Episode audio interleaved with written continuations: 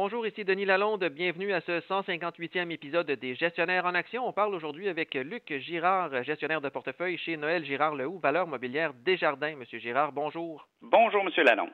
On commence aujourd'hui avec la Banque du Canada qui a gardé son taux directeur inchangé à 4,5% cette semaine. C'est pas une grosse surprise en soi, mais est-ce que le discours de la Banque du Canada pourrait changer à cause de la faiblesse du dollar canadien qu'on constate depuis quelques semaines? Bien, écoutez, la réponse est oui. Avec une réserve fédérale qui va continuer à hausser son taux directeur à court terme, la Banque du Canada pourrait être obligée de suivre en partie. Donc, si le dollar canadien faiblit trop vis-à-vis -vis le dollar américain, ça deviendrait une situation inflationniste pour le Canada, compte tenu que ses importations coûterait encore plus cher, ce que la Banque du Canada veut éviter le plus possible. Lors de mon dernier balado, je vous disais que nous étions maintenant à la phase la plus difficile d'une banque centrale. C'est pas de faire la première ou la deuxième hausse de taux, mais bien de faire la dernière. Celle qui va réussir à faire glisser l'économie dans un atterrissage parfait ou dans une récession légère.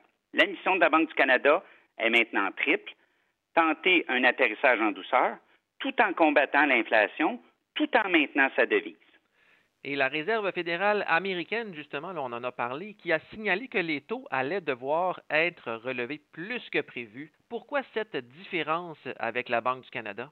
Ben, écoutez, c'est parce que l'économie américaine apparaît plus résiliente que l'économie canadienne actuellement. On peut aussi noter que de façon quantitative, historiquement, la Réserve fédérale a souvent plus monté son taux que la Banque du Canada il est facile de constater que l'économie américaine aujourd'hui fait mieux et que son inflation est aussi plus persistante. Donc le consommateur américain ainsi que son secteur immobilier sont dans une meilleure posture que les Canadiens et donc plus en mesure d'absorber des nouvelles hausses de taux. Pour preuve, vous regardez le ratio d'endettement sur le revenu disponible, bien, il est de 186% au Canada, tandis qu'aux États-Unis, on parle de 100 c'est définitivement quelque chose qui démontre clairement que le niveau d'endettement, le bilan des Américains, du consommateur américain, est beaucoup mieux qu'au Canada. Un autre point positif qui milite en faveur des Américains, ben, c'est la structure des prêts hypothécaires à plus long terme, qui impacte beaucoup moins les versements hypothécaires mensuels. Donc, si je comprends bien, aux États-Unis, les prêts hypothécaires sont sur des beaucoup plus longues périodes que sur 2, 3, 4 ou 5 ans, comme on le voit au Canada. Tout à fait. On parle euh, dans plusieurs cas des hypothèques qui vont aller de 25 jusqu'à même 30 ans. Alors donc très différent de ce qu'on voit ici au Canada, qui sont euh, à 5 ans à peu près le maximum. Et il y a aussi des avantages fiscaux, je crois, aussi pour les propriétaires américains qu'on ne retrouve pas au Canada. Tout à fait. Les intérêts sont déductibles des impôts. Alors, c'est un point encore euh, plus positif pour les Américains. Quels sont les impacts positifs, je dirais, de ce, je ne sais pas si on peut dire de double discours là, entre la Banque du Canada et la Fed pour les investisseurs canadiens? Bien, écoutez, j'hésiterais à parler de double discours. Euh, le fait de prendre une pause indique que les dirigeants de la Banque du Canada sont à l'affût de la situation qui prévaut et qu'ils veulent continuer à analyser la santé de l'économie, l'évolution de l'inflation et aussi la direction du dollar canadien. L'objectif final de la Banque du Canada, c'est toujours de ramener l'inflation à la cible de 2% sans faire chavirer l'économie canadienne dans une récession majeure. Donc, au niveau des impacts positifs de cette pause, nous avons premièrement le répit pour les détenteurs d'emprunts de toutes sortes.